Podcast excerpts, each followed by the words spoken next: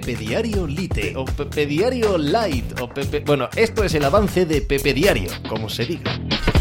Hola, ¿qué tal? Hoy estamos a miércoles 9 de noviembre del año 2022. ¿Qué ocasión pintiparada tuvo ayer el Barça para dejarse llevar? Último partido antes del Mundial, un, eh, conjunto repleto evidentemente de jugadores que van a estar en la gran cita de Qatar.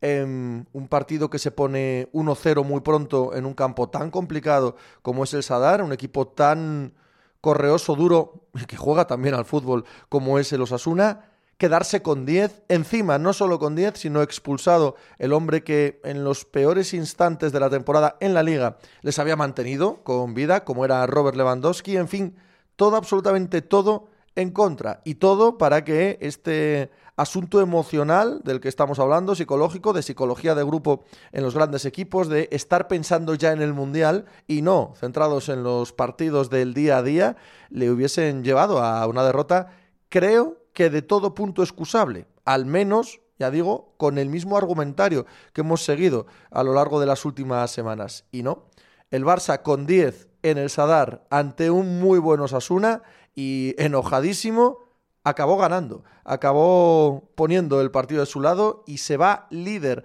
al parón del Mundial qué necesario y qué aplaudible ejercicio de coraje del Fútbol Club Barcelona ayer. Pues de eso y del resto del deporte desde un punto de vista global hablamos hoy como cada día en Pepe Diario. ¡Hala! ¿Hizo hacer algo por ahí? Estás escuchando Pepe Diario.